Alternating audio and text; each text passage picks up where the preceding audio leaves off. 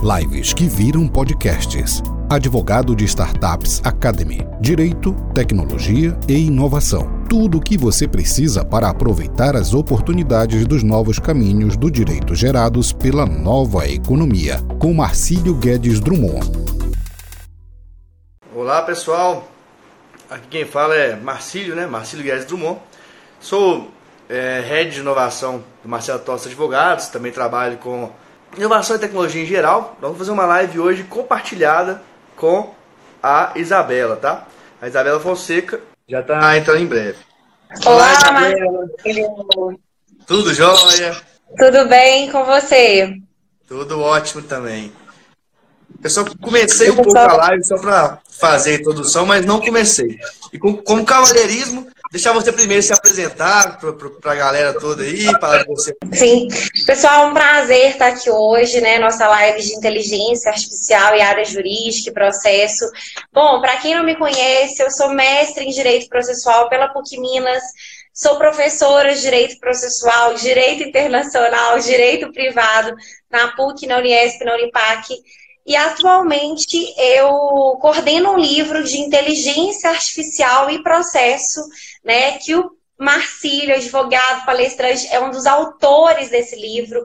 Só para vocês terem uma percepção, é, é, o primeiro livro de inteligência artificial e processo no Brasil, ou seja, uma temática que carece bastante debate, que a gente tem uma repercussão de um, ambiente dialógico extremo, porque pouquíssimos profissionais da área jurídica estão entendendo sobre essa temática e das repercussões que elas vão trazer né, para o nosso cotidiano jurídico. É isso, querido. Fantástico. Bom, pessoal, já viram que a Isabela é fantástica, fala muito bem, né? É, Para quem também não, não me conhece ainda, me chamo Marcelo Guedes Drummond. Eu sou head de inovação do escritório grande, trabalho internamente para poder é, inovar internamente no escritório e também trazer clientes diferentes do escritório. Também sou CEO e é, professor do Advogado Startups Academy, que é uma startup para é, trazer as pessoas para o novo mundo do direito. Então, vocês vão me ver muito mais informal, muito mais dessa forma aí. E é isso aí. Vamos começar essa essa super live. Então, vou... Isabela, você quer começar falando um pouco mais do livro, de alguma temática específica? Você agora é minha convidada, então você tem total preferência para falar à vontade. Marcílio, vamos lá então, querida. É um prazer estar com você. Pessoal, sem puxar o saco, o artigo do Marcílio no livro sobre os direitos da Thaís ficou assim, simplesmente excelente. Bom, o que eu tenho acompanhado né, nas palestras, nos diálogos com os meus alunos, é que essa temática tem surpreendido a todos quando eles têm um primeiro contato, né, Marcílio? É, já temos escritórios, e para ser sincero, assim, grandes escritórios investindo pesado em inteligência artificial. Né? A gente já tem robôs sendo totalmente utilizados pelo STF, pelo STJ, pela AGU, pelos escritórios, ou seja, já não é uma realidade que está por vir, é algo já presente, já vivenciado, que a gente precisa ter uma percepção de como que a gente vai tratar né, essa temática.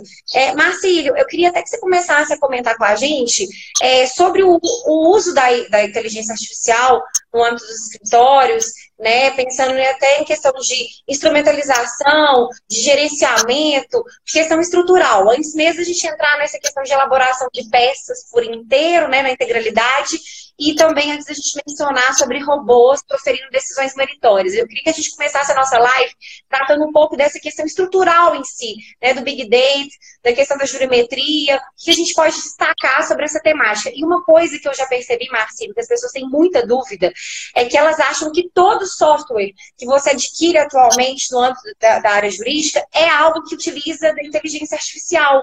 E eu queria que a gente começasse destacando isso também, que não. Inclusive, foi feita uma pesquisa pesquisa na OAB, aqui na subseção da OAB de contagem em Minas Gerais, demonstrou que tem vários softwares que estão sendo vendidos como inteligência artificial e nada tem de inteligência artificial. Ah, legal. Bom, primeiro eu acho, para colocar o pessoal na mesma página, legal é, as pessoas saberem que a inteligência artificial também não é uma coisa de outro mundo, né? Começa tudo na linguagem da programação, que é uma linguagem como qualquer outra, como inglês, como português, etc.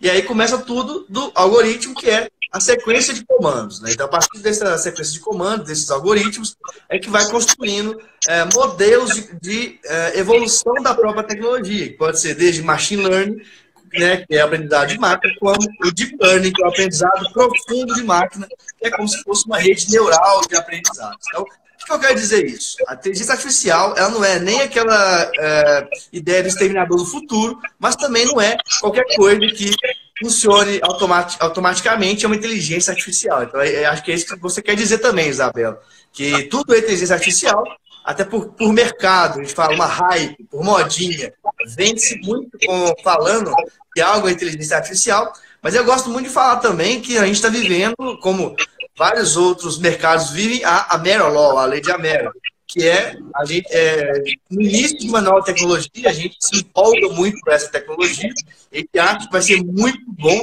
Ela não é justamente aquilo que a gente achava, então você tem uma certa depressão de ideia, então você fala, ah, isso não vai pegar no direito, o direito não vai ter automação de forma completa, não vai ter inteligência artificial, e as pessoas não se preparam, e lá na frente, é, em silêncio, essa tecnologia continua se desenvolvendo e aí ela vai, ser, vai superar as expectativas que a gente tinha com relação a ela, mas o problema é que as pessoas tipo, foram descréditas, né? É, descrédulas, na verdade. A essa evolução, elas ficam fora do mercado, né? Então, eu acho que essas são questões importantes de, de pontuar sobre essa situação. Exatamente. É, pois é. O... O que eu, é, falaram aqui, Marcílio, que seu áudio está um pouquinho ruim. Você olhou aí? Tá falando que seu áudio está um pouquinho de ruído, mas para mim não tá dando, não. Posso, chegar mais perto. Sim. Bom, tá muito Sim, ruim para todo mundo? É, para mim tá tudo ok. É, querido, acho que você falou uma coisa bastante interessante, né? Primeiro, as pessoas imaginam a inteligência artificial como realmente o exterminador do futuro, né? A gente pensa muito nesses filmes. E, bom, vamos começar tratando de alguns dados estatísticos, né? É, o robô Watson já é usado nos Estados Unidos há um bom tempo, né? Inclusive, a gente tem alguns escritórios de advocacia que começaram a utilizá-lo aqui no Brasil. Eu não vou destacar nomes de escritório, porque isso não seria nem ético, mas é, tem escritórios atualmente aqui no Brasil que tem simplesmente é, quase demitido em massa os advogados de massa. E para quem está nos assistindo, alguma, alguma pessoa que é aluna, né, não tem esse domínio, a gente tem uma diferença com advocacia, né, que é de um escritório de massa com o escritório de notório saber. Basicamente, a massa é o copia e cola, né, Marcia? Aquelas demandas de massa repetitivas que a gente já tem até um banco de dados para utilizar de petições padrões. E, assim, os gestores desses escritórios que demitiram 100, 200 advogados de um único setor de massa, civil, trabalhista, Falaram: olha, a verdade é que nós estamos otimizando tempo, qualidade e dinheiro. Porque simplesmente os erros eram assim, patentes, erros de copia e cola. O robô faz as coisas extremamente muito melhor, com muito mais êxito. Né? E assim, por um preço muito mais acessível, porque você investe uma vez só no, no software, né? E depois é só ir alimentando e tal. Então, essa é uma primeira estatística que a gente tem né, a, repercussão da inteligência artificial no âmbito dos escritórios de massa, né, Marcílio? E principalmente se a gente for parar para pensar é, nessa questão, por exemplo, de procura de jurisprudência, né, nessa questão de controladoria, assim, escritórios precisam de cinco, seis controllers para ter um controle das publicações e prazos. Um robô faz isso de forma extremamente mais eficiente, qualitativa e barata. Então a gente começa a ver uma realidade que já bateu na nossa porta e para questões estruturais, de pesquisa, de, né, até de gestão, o uso da, da inteligência artificial tem sido muito mais exitosa, né, Marcílio? Ah, sim, e eu acho importante as pessoas entenderem por que está acontecendo isso. Eu gosto muito de falar de contexto, do aspecto histórico. É, até falo lá no, no, livro também, mas aqui dá para dar uma pincelada, que eu explico do mundo VUCA, que é um mundo volátil, incerto, complexo, ambíguo. E a gente pode focar muito na parte da complexidade. Né? Todo mundo está vivendo essa complexidade, justamente, quer dizer, um dos fatores é o aumento dos dados, fazem a gente receber todo tipo de informação, não saber focar, não saber qual dado é relevante ou não. E aí, essa ideia do Big Data virar o Small Data. Né? Ou seja, é, a, a, ideia do Big, a Big Data, gente, que é aquele grande conjunto de dados, ou o Data Lake, que é uma, uma lagoa de dados todos, todos misturados, para depois você fazer um cruzamento futuro e aí tirar insights, ele só tem sentido se for usado para o small data, ou seja, para simplificar a quantidade de dados e tomar uh, decisões de forma mais estratégica. Com relação à automatização, eu posso mencionar algumas startups muito utilizadas, como a Netlex, e a Looplex são startups que é, você pode criar templates de acordo com a sua inteligência do seu próprio escritório, e aí é só preencher os espaços rapidinho, 10 minutos, 5 minutos, você tem uma petição padronizada de qualidade pronta. O trabalho maior inicial seria de criar o template, criar a inteligência jurídica da PET. Né? É, Exatamente. É uma questão interessante, Isabela, que eu acho, até porque eu, tenho, eu sou muito empreendedor e eu gosto de, de levar essa visão para as pessoas. Se por um uhum. lado é um problema a diminuição dos trabalhos como advogados, aí até uhum. você também acho que esse artigo meu, por outro, tem a qualidade, tem a vantagem, a oportunidade, que é as, são as novas profissões jurídicas. Né? E todas elas passam pela, pela tecnologia. Então, até estendendo a ideia da inteligência artificial, ela é fantástica, é importante, mas nós estamos passando, essa transformação digital, ela é muito mais ampla, né? Ela é uma transformação de habilidades, de visão de mundo, de, de eh, necessidades que os seres humanos estão passando, né? Então, e, assim, é muito, muita coisa para dizer em tão pouco tempo, então acho que a gente vai pincelando aqui para a galera pegando um pouco no ar, até porque no livro depois vai ter muito mais para aprofundar, né?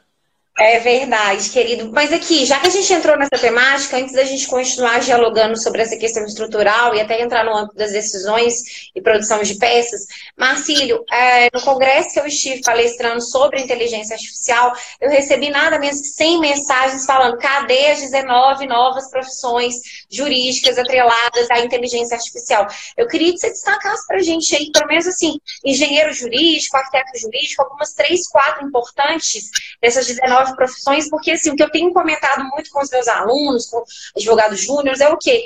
Estamos vivendo um momento de mudança assim, estrutural. Né? Você pode ser aquele advogado que fique parado e não tenha percepção que o mercado vai te engolir. E assim, essa pós-graduação, laço senso, penal, civil já era, entendeu? Você precisa ser um profissional diferenciado, desde de, diferenciado em tecnologia ou em compliance. Enfim, você tem várias possibilidades de se diferenciar. Estamos com o pessoal do curso, eu dou aula no curso de Sistemas de Informação da PUC, e nós estamos com o pessoal investindo pesado em startups, em softwares, ou seja, agora é um trabalho conjunto, concomitante. Eu não tenho nem dúvidas que um profissional do direito que saiba programar pode fazer parceria com a gente, né, Vacílio? Porque é o primeiro no caminhar financeiro e de assim, sucesso profissional.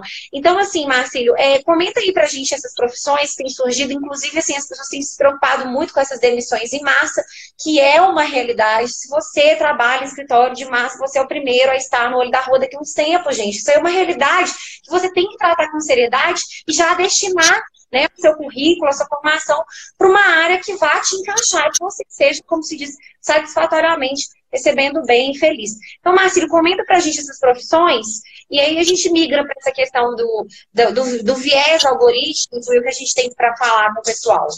Tá. É, até apresentando mais uma organização internacional que trata desse mundo, eu sou um dos legal hackers da, do Brasil, né? Legal hackers é um movimento que surgiu é, em Nova York e aí tem vários pelo mundo inteiro, tá? Tem gente que escreve na Forbes, que faz muita coisa diferente aí. E a ideia é fazer a, a ideia de hackear o direito, né? Eu sempre gosto de falar isso porque as pessoas acham que hackear é algo ruim. Só que hackear é um movimento que começou no MIT em 1950, que é justamente aproveitar positivamente as brechas do sistema. O, o ruim é o cracker, que rouba senha, faz etc. Então eu tenho essa mentalidade hacker, e aí com isso eu sempre observo essas oportunidades. Eu vejo como é que está o mercado, e aí, estudando o mercado norte-americano, que o nosso mercado parece muito com o mercado norte-americano, apesar da nossa advocacia ser de origem francesa, por isso que ela é mais sóbria, mas o nosso mercado é parecido com o norte-americano, que é um mercado muito cheio, muito litigante. É, observando isso, eu trouxe essas profissões e comecei a ver o que estava acontecendo no Brasil. Então, tem várias delas, né? Mas mais relacionadas a, a dados, a inteligência artificial. A gente tem aí também o próprio engenheiro jurídico, que é a pessoa que ela é formada em direito, mas ela faz programação e acoda. Codar é criar os códigos mesmo. Por quê? Então, a pessoa que tem a visão jurídica, ela entende os problemas e ela mesma cria aquela automatização tanto dos documentos quanto de um fluxo de trabalho de uma forma mais harmônica. Então, essa é uma profissão interessante. Aquelas pessoas do direito que se é, enxergam como nerds da tecnologia, é, essa profissão é fantástica para elas, está super em pauta, tá? A, a engenharia jurídica hoje já ganha muito mais do que o advogado. é, em média, então, e está faltando realmente muito. Então, é uma profissão que vale a pena investir, vale a pena investir um tempo para estudar programações. Principalmente, no nosso caso, Python, que é mais universal, e a Lawtex, que é uma, uma linguagem própria para é, criação de documentos jurídicos. Né? Então, é, são duas linguagens interessantes. Além uhum. Tem a arquiteto de soluções jurídicas, que eu trabalho dessa forma também no escritório, que é, eu também já fiz os cursos de Python, Lawtex, sei programar, mas não gosto de programar, eu não tenho paciência. Só que eu tenho a visão da, da linguagem de programação para enxergar soluções jurídicas, então criar essas soluções, empacotar essas soluções, atuar junto com o engenheiro e ajudar na execução dessa, dessas, é, desse, do serviço, das soluções que são criadas. Tem também é, até uma, uma nova que eu não mencionei lá nesse artigo, que é o tradutor de dados. Tá? O tradutor de dados ele é diferente do analista de dados, eu vou falar dos dois, mas o tradutor de dados ele vai entender o que, que os dados estão dizendo, o que, que o BI, o Business Intelligence, ou seja, o que, que a inteligência daquele conjunto de dados, que é o, o Big Data, o Big Data, vai criar, vai passar isso aí, vai fazer a tradução entre é, o programador mais, né, mais, mais, raiz, digamos assim, que com menos conhecimento jurídico, e entre a diretoria, entre quem toma decisão. Então é uma profissão também. O analista ele vai fazer algo semelhante, só que a diferença é que o tradutor ele tem que ter uma, uma linguagem mais ampla, ele tem que ter uma visão mais ampla. É, e aí que eu quero deixar claro, Isabela, que eu sempre venho falando, tá? É quase um mantra que eu falo, que na minha visão, o sucesso no direito está fora do direito. E quando eu falo isso, eu quero dizer que conhecimento jurídico virou commodity. Todo mundo já tem, já está perdendo valor. Eu, não que eu queira isso, mas é realidade. Com isso, você tem que buscar conhecimentos de fora do direito vai lá no design, vai na tecnologia, vai na psicologia, vai na arquitetura, vai criando uma caixa de ferramentas, e aí você, ao invés de ser somente advogado ou é, concurseiro, como era antes, você vai aproveitar a tecnologia para transformar o cenário de diversas outras formas, oferecendo diversos outros conteúdos jurídicos. Isso é bom, inclusive, até para aquelas pessoas que têm dificuldade de passar na OAB, não precisa ser uh, membro da OAB para trabalhar com alguns, alguns tipos de tecnologias jurídicas. Então, é, é uma situação boa para as pessoas também. Sim, com certeza. É, Marcílio, isso dá um panorama exato para que as pessoas saibam que investir numa formação interdisciplinar diferenciada hoje é o melhor caminho para a gente passar por essa questão da inteligência artificial sendo empregada assim, de forma determinante na área jurídica, sem um sofrimento muito grande, inclusive a instrumentalizando a nosso favor, né? Porque, assim, é, acho que a gente concorda que um ponto comum é algo infreável, assim, não tem como voltar atrás, a gente precisa realmente agora tratar como é que seriam esses ditames. Bom, o que tem causado bastante estranheza é, nas pessoas que não têm nenhum contato com essa temática é alguns dados que a gente solta, que a gente dialoga nas palestras. Por exemplo, escritórios de Londres, né? É, 48% já utiliza a inteligência artificial assim, de forma predominante e 41% falou que vai implementar ainda esse ano, se já não implementou. Então a gente vive uma realidade assim extremamente diferenciada, né? Ou seja, a inteligência artificial faz parte da nossa vida completamente. Se você ainda não percebeu isso, tá com sinal vermelho aí para você. Bom, é, Marcílio, mas o que tem gerado uh, atualmente uma das grandes discussões, e aqui em Minas Gerais, um dos pioneiros no estudo sobre essa temática, que é o professor Gerli Nunes, professor da PUC da UFMG, tem vários grupos de estudo sobre inteligência artificial, é, tem apontado né, a questão dos vieses algorítmicos. E, inclusive, eu até queria ver é, qual que é o nosso raciocínio, se a gente diverge sobre essa temática, que divergências são interessantes, né? Bom, o que, que a gente tem sentido? É, no momento em que o Tribunal de Justiça de Minas começou a utilizar um robô, a gente já tem um robô Vitor, né? Na AGU a gente já tem um robô Sapiens, a gente já tem um robô da STF, da STJ, enfim, a gente já está realmente vendo o nosso judiciário com utilização de robôs e, assim, alguns pouquíssimos divulgados. É, o que ficou demonstrado em alguns estudos feitos sobre viéses algorítmicos, especialmente nos Estados Unidos e em alguns lugares que já utilizam esses robôs de forma determinante, é, que alguns softwares têm são enviesados, né? Aqui a gente estaria tratando de uma questão de propensão cognitiva. É, bom, em delegacias, enfim, nos Estados Unidos, quando você vai fazer essa questão da reincidência, que é inclusive feito por robôs, robôs têm classificado latino-americanos e afrodescendentes como reincidentes. Brancos, eles não classificam. A gente já tem, sim, diversos casos, porque a gente poderia estar comentando aqui, de você perceber que o robô estaria extremamente enviesado. E quando as pessoas leigas tratam desse assunto, elas acham que, é, na verdade, os robôs seriam garantia de segurança jurídica para nós, porque são neutros, são imparciais, coisa que eles não conseguem enxergar atualmente no juiz. Mas talvez o que assim, me impacta muito, eu sou a favor dessa visão do Gerli, é que deslocar a função decisória para robôs atualmente, a gente vai passar por diversos problemas. Primeiro, grau de fiscalidade. Como que a gente vai fiscalizar o uso desses algoritmos? As empresas, você é um dos percussores em startups aqui em Minas, no Brasil, sabe que, inclusive, virou financeiramente assim, um mercado muito grande. Nós não vamos ter acesso a como que esses algoritmos estão chegando nessa questão. Né? Ou seja, a fiscalidade sobre esse uso de dados e plataforma. É até bom que você poderia até nos explicar melhor isso. Né? Um segundo ponto, né? Um segundo ponto é, a gente hoje ainda tem a facilidade, ao ver uma decisão assim horrorosa na área judiciária, a gente vai despachar e a gente consegue ter um tratamento mais humanizado no momento que a gente cria um ambiente dialógico com o juiz, com o desembargador, com o ministro. Mas a pergunta que se faz, decisões criadas por robôs dentro desse parâmetro, e eu estou tratando de decisões meritórias, não só de demandas repetitivas, como de repercussão geral, né, que o próprio robô do STF já está fazendo, selecionar, mas assim, meritórias mesmo, Marcelo. Nós estamos batendo a porta para chegar a esse ponto, se não chegamos, ainda não foi completamente publicizado. Então, temos esses dois problemas. E temos um projeto de lei atual tramitando, assim, né, enfim, que não está com muita força, porque você sabe que o nosso Congresso Nacional precisa de força nesses projetos, que faz uma, traz uma proposta para regulamentar o uso da inteligência artificial na área jurídica, né?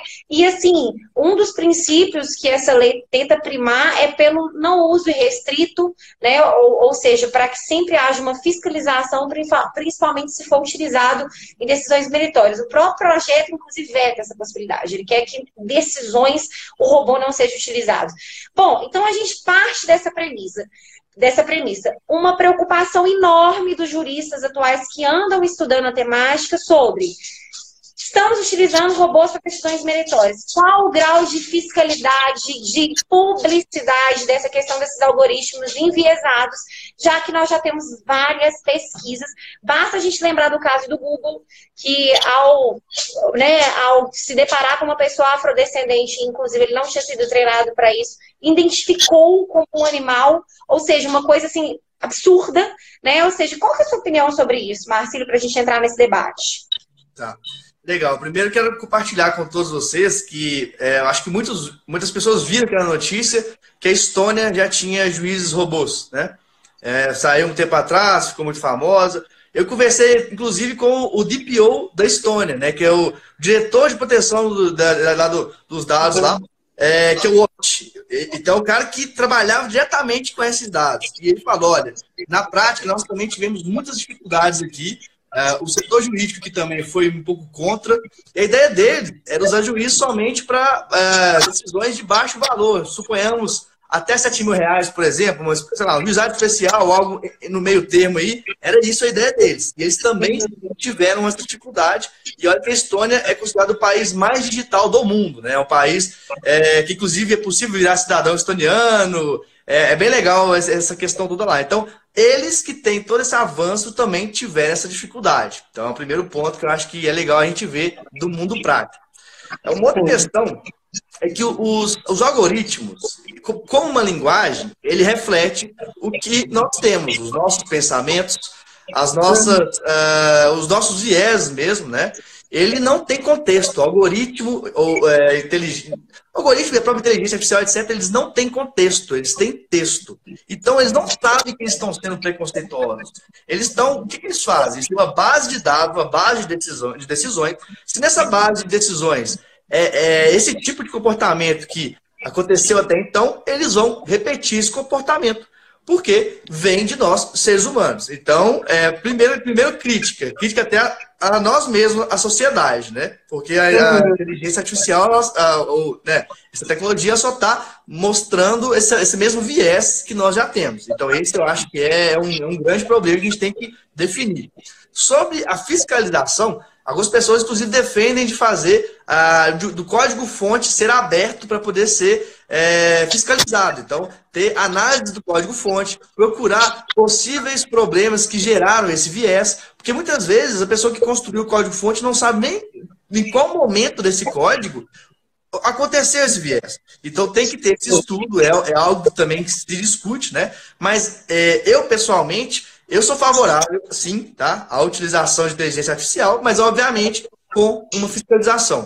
Aí eu te falo até, Isabela, com experiência própria, na época de estagiário, fiquei um bom tempo no Tribunal de Justiça com dois desembargadores, e como estagiário, a minha função não era nem um pouco diferente de um robô. Um robô faria muito melhor do que eu faria, porque as decisões já estavam pré-estabelecidas, ou seja, o viés do juiz já estava definido, e eu só repetia. Eu não, tinha, não podia ter opinião, eu não podia analisar nada diferente. Então, da mesma forma, os juízes também, eles, de fato, não é, o ideal, eles pré-julgam quase sempre. Isso aí, quem está no tribunal, sabem que é assim funciona. E qual que é a função dos advogados? É o que eu sempre falo. É justamente ter humana. Como? pincelar, mostrar por argumentação, mostrar de uma forma criativa, de uma forma que seja, e pincelar o caso e mostrar, ó, esse caso, ele deve ser tirado do viés padrão que você usa, que a sua inteligência artificial usa. Então, o problema em si, na minha visão, não é o viés do algoritmo, é o viés do decisor, que vai ficar muito claro. Não vai poder é, ter uma desculpa de falar, ah, nesse caso eu fiz diferente. Não, seu viés é claro, seu viés é esse, eu não concordo, mas eu sei que você decide assim. Então, na minha opinião, isso aumenta a segurança jurídica. E é claro, nós, nós estamos falando de cenários repetitivos. A maioria das demandas judiciais são repetitivos. A, grande, a minoria está naquela zona cinzenta lá. A maioria ou é preto ou é branco. Então, eu falo com experiência também de massa já, de algum, de algum tempo que eu já trabalhei, eu vejo dessa forma, essa é a minha visão com relação a essa utilização. Entendi, querido. É uma das grandes preocupações atuais né, dos nossos grupos de estudos de inteligência artificial seria realmente como que seria a tratativa no que tange a decisões meritórias. Bom, é, fato é que você tocou num assunto extremamente importante, é como já tem sido o comportamento do nosso judiciário ao proferir decisões, né? A gente tem é, os casos estão sendo tratados de forma cada vez mais mecânica, né? Cada vez menos leitura e menos fundamentação ao caso concreto. Então já passamos por uma crise não somente estrutural, né? Porque inclusive a crise estrutural nos traz essa, essa, essa forma de, de decisão, né? De, do, do não ter uma especificidade a cada caso, e inclusive não ser ele que profere a decisão, né? Como você mesmo disse quando era estagiário. Mas assim, se a gente tivesse que mudar um pouco essa situação das decisões meritórias, talvez realmente você não acha que a primeira opção nossa seria regulamentar?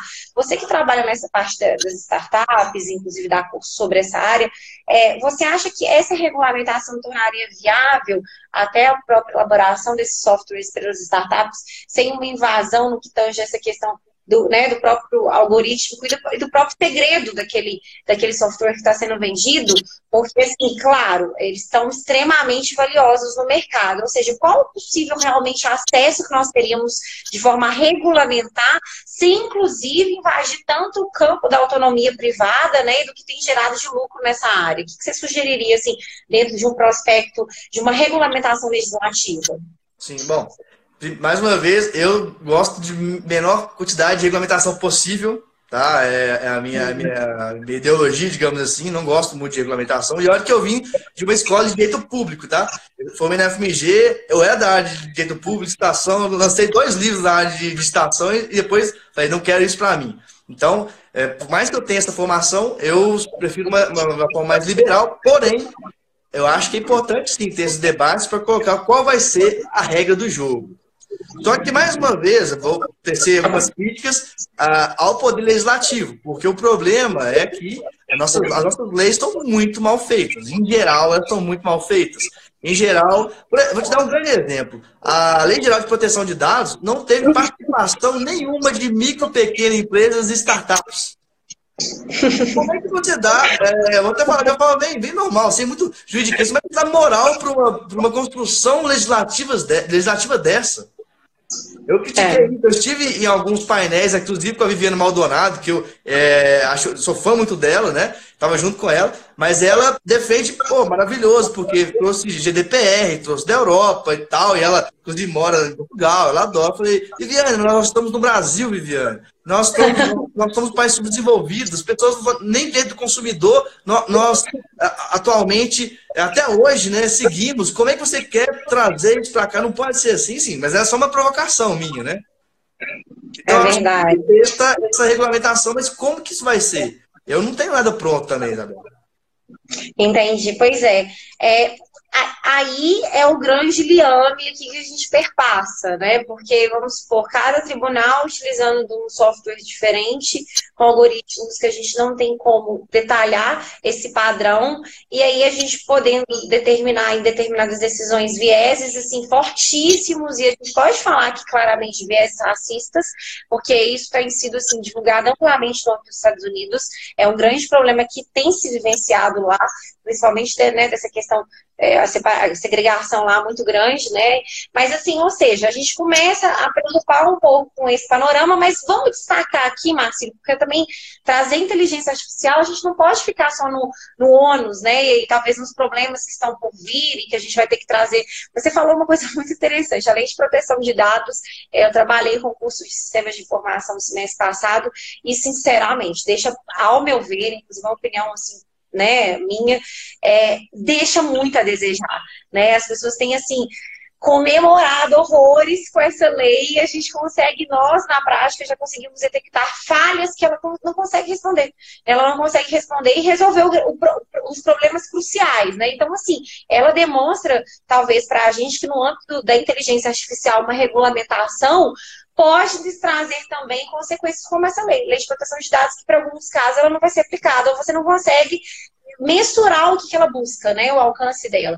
Bom, Marcílio, mas vamos falar um pouco sobre essa questão da jurimetria, né, da Big Data, dar um exemplo para os meninos, para eles terem a percepção do, de como que a inteligência artificial ela pode ser, assim, muito exitosa. E, assim, gente, nós estamos vivendo um tempo que o que você consegue otimizar de tempo que você consegue otimizar de tempo é extremamente importante para qualquer profissional, empreendedor, dono de escritório, né, assim, é hoje a nossa assim, busca, otimização de tempo e algo qualitativo, né, Marcelo? Eu falo isso muito com os meus alunos, pessoal, para que que eu vou ficar gastando dois dias pesquisando uma jurisprudência, que inclusive um robô faz isso em um minuto, né? Para que que eu vou ficar reagendando prazo de cada advogado e mandando para cada advogado e cobrando e fazendo a guia, sendo que o robô faz isso com muito mais êxito, muito menos erro Podemos dizer que, às vezes, em algumas funções, é 100% exitosa, né, Marcílio? Então, ou seja, vem de uma forma importante, mas com um lado bastante positivo também, que a gente não pode ignorar, né? Claro. É verdade, tudo que é volume e velocidade e repetição, o robô vai fazer muito melhor do que, do que qualquer ser humano. Aí o ser humano, o que é criativo, o que é diferente, ou seja, o caso diferente, o ser humano vai sempre fazer melhor. Na verdade, a gente tem que entender que não é substituição no contexto geral. Desses casos de em massa, etc., mas é uma parceria, é um trabalho em parceria.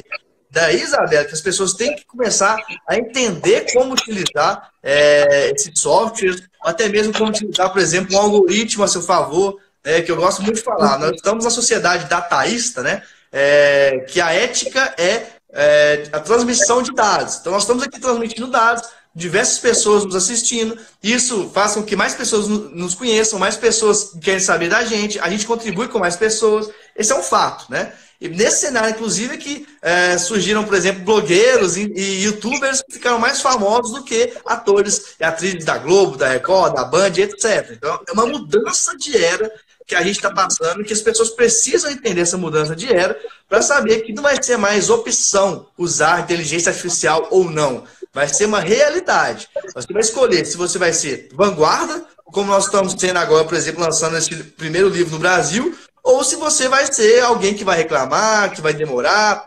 Por que, que eu falo isso também? Tem uma questão de futurismo, que é de tendências que eu gosto também. Tem a lei de difusão da informação, que ela explica o seguinte, tá? Ela fala que 2,5% das pessoas. E essa lei, essa lei ela, ela serve para tudo. Ela foi criada por Everett Rogers lá em 1960, mais ou menos, e até hoje ela serve. Tá? Então, 2,5% das pessoas são realmente inovadoras, são aquelas pessoas que criam alguma coisa mesmo. Aí vem 13,5%, que são os primeiros adotantes, que as pessoas que querem fazer primeiro. Então imagina que primeiros adotantes são aquelas pessoas que estão na fila lá do iPhone, lá, querendo comprar, que ninguém entende, que tem aquilo.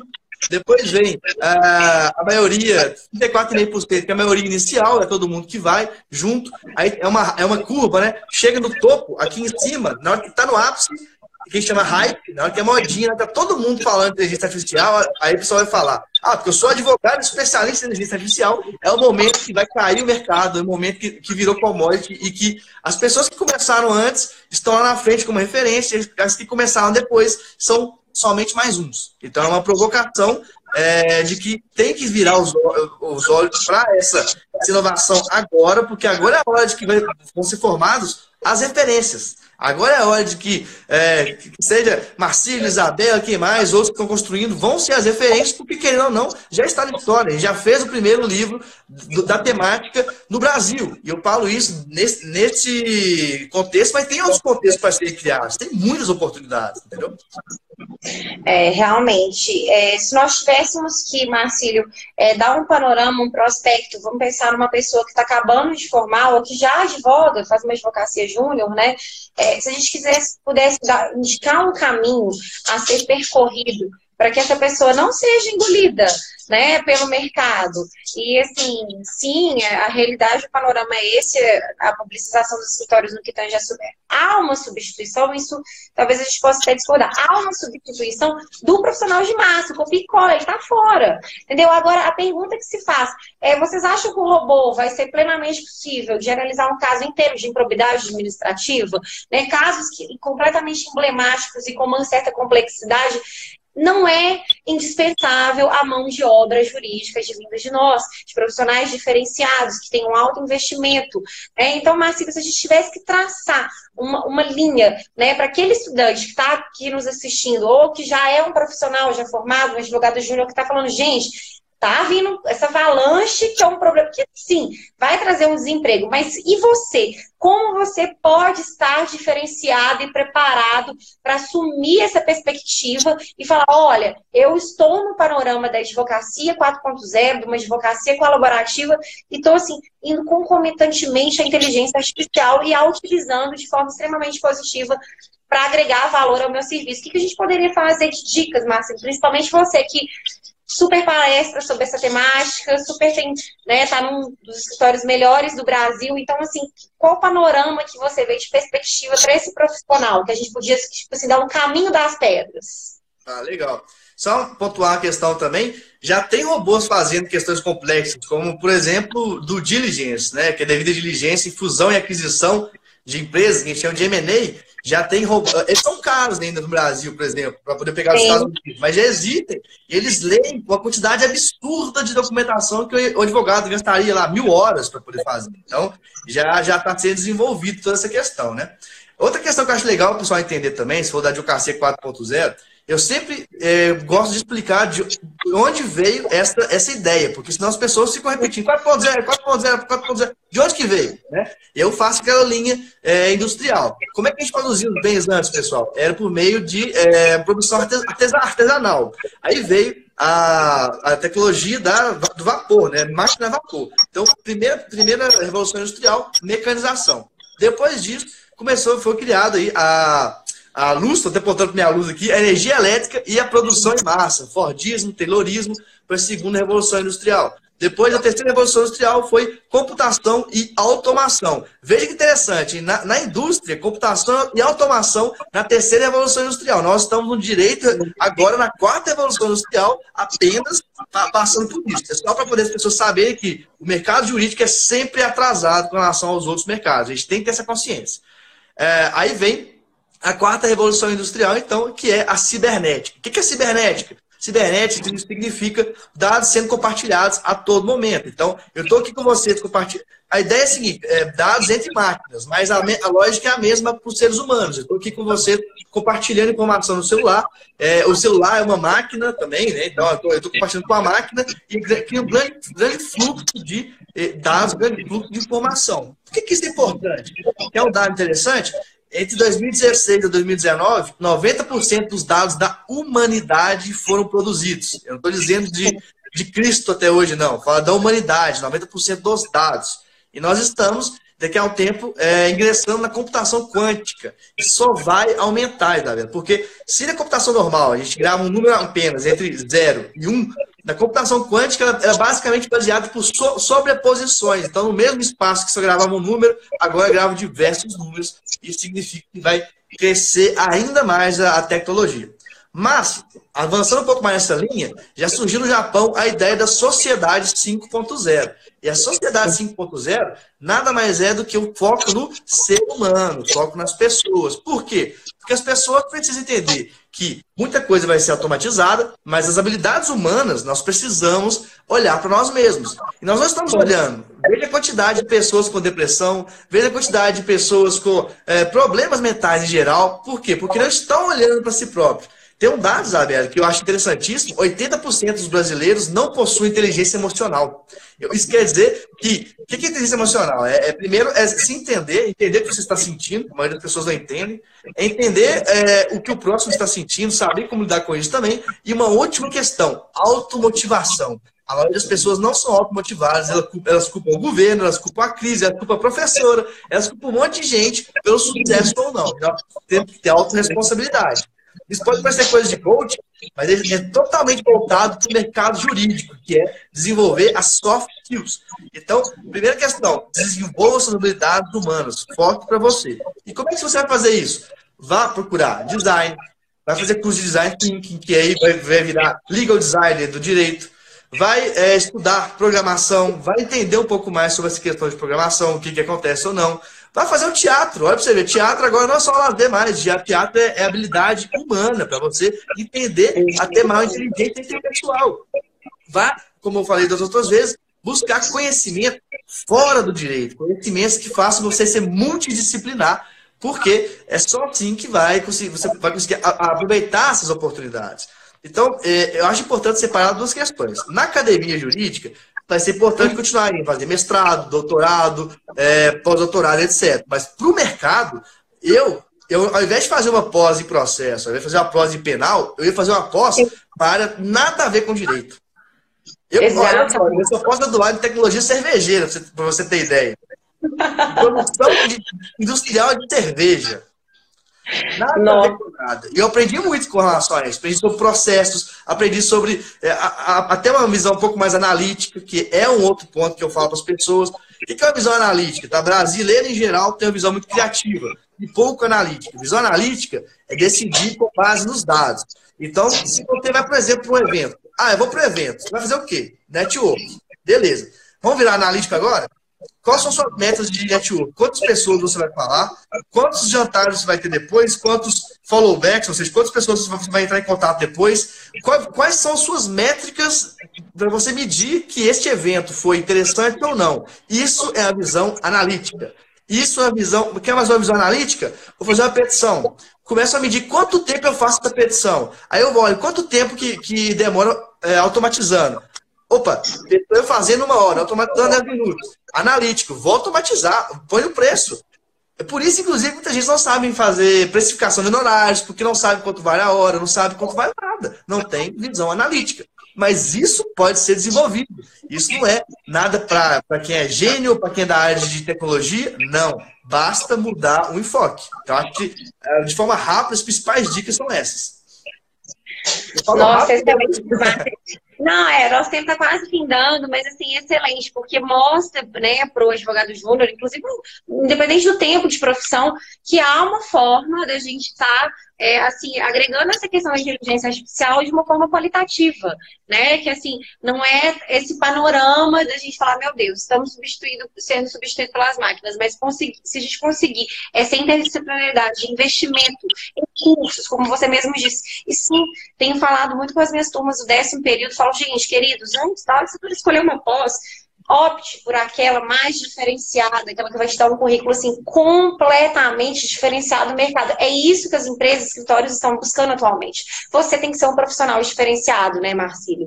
Bom, mas só para tratar aqui, antes da gente findar, daqui a pouco já está na hora da gente encerrar a nossa live, é, amanhã nós estamos com um evento, né, Marcílio? Um evento, né, o primeiro seminário de inteligência artificial e processo feito aqui em Minas Gerais. Eu sei que tem gente que não é de Minas, mas a gente está organizando esse evento evento exatamente para o lançamento do nosso livro, né, que é Inteligência Artificial e Processo, pela editora De Plástico. Inclusive, quem tiver o interesse aí, basta clicar lá no site da editora. No Insta do Marcílio tem o link, no próprio né, Stories, e você consegue ver que o livro está em promoção, né, Marcílio? E, gente, é, o que eu fiquei mais impressionada pouquíssimos textos sobre o assunto. A gente não teve assim, uma obra para falar assim, essa foi a nossa obra modelo, padrão, uma referência. A gente tem bons artigos de algumas pessoas que já andam pesquisando a temática, mas assim, falta referência bibliográfica, falta conteúdo sobre a temática, ou seja, é a hora que a gente lê, a gente produzir esse tipo de conteúdo, de você que não fazia a mínima noção de que essa temática está assim, batendo na sua porta, de você começar a investir pesado nessa temática, né? Então, faça aqui meu convite para quem estiver aqui em Belo Horizonte, região metropolitana, para encontrar com nós amanhã, né? A partir das 13 horas estaremos na OAB a tarde inteira. É inteligência artificial em todos os parâmetros que você imaginar, desde a área criminal, do direito da taísta, né? Ou seja, nós vamos fazer um panorama da inteligência artificial, é você, como se diz, na inteligência artificial amanhã tá? Inclusive, Márcia, já vou me despedindo para você poder finalizar. É, foi um prazer estar aqui, agradeço ao Instagram, né? É, amo direito. E espero que a gente faça mais lives e nós vamos fazer bastante parceria, né, Marcelo? Inclusive, deixar claro a necessidade, pessoal, de vocês entenderem que esse direito 4.0, essa advocacia colaborativa é isso, é parceria, né, Marcelo? A gente pouco tempo e já estamos aí com vários projetos juntos. Isso é importante, a gente vai crescendo junto, pessoal. É isso que vocês têm que entender a importância, tá? Obrigada, queridos, a gente vai se falando. Fantástico, mais, mais, uma, mais uma, um momento fantástico com a Isabela, que realmente é uma mente muito, muito brilhante, muito legal também estar com você, Isabela. É, para o pessoal que vai, vai ouvir isso depois no podcast, viu, gente? Porque depois vir um podcast, é, vale a pena também. Se você quiser dar suas redes sociais, Isabela, para o pessoal achar você depois, adicionar você, mandar mensagem, acho que é legal falar tanto de LinkedIn quanto do seu é, Instagram também, é bom você falar. Sim, sim, pessoal, quem quiser agora, inclusive, Márcia, eu vou estar com um projeto de um minuto com a Isabela Fonseca sobre inteligência artificial. Então, todo dia, em um minuto, eu vou estar falando sobre robôs, vou estar falando sobre programação, enfim, dialogando sobre esse assunto. Então, quem quiser o interesse em dialogar comigo sobre essa temática, vai lá no meu Insta, Bela Fonseca, com dois M's, Bela Fonseca Alves, e no meu é, no meu, no, na minha outra page, no meu LinkedIn, então Isabela Fonseca normal com S2L. Você me acha lá, tá bom, gente? É, pessoal, vocês podem me achar no LinkedIn como Marcílio Guedes Drummond, é, no Instagram como Marcílio GD, que é de Guedes Drummond, ou então como advogado de startups. E aí, se vocês quiserem mandar mensagem, se eu precisar falar com a Isabela vocês, pode mandar para mim que eu falo com ela também, não tem problema. E tenho certeza que vice-versa, né? E é isso. Muito obrigado por uma, por uma, uma live fantástica, Isabela. Até amanhã, então. Bora Até fazer amanhã. um ótimo evento amanhã e marcar a época, marcar história aqui no Brasil. Com certeza, querido. Encontramos amanhã. Foi um prazer estar com você. Tenho uma admiração, assim, ímpar por você. Estou acompanhando o crescimento da sua carreira. Não tenho certeza que, assim, é sem limite, tá bom? Obrigado. É o que eu falo para todo mundo. Vamos juntos. Vamos juntos. Abraço, pessoal. Abraço. Tchau. Chegamos ao final de mais um podcast. Siga acompanhando nosso trabalho pelo Instagram, arroba advogado de startups. Faça parte do nosso canal do Telegram, com conteúdos gratuitos e diários sobre o novo direito. Basta procurar por Advogado de Startups Academy no Telegram ou enviar uma mensagem no nosso Instagram e pedir para participar. Espero você no próximo podcast Advogado de Startups Academy com Marcílio Guedes Drummond.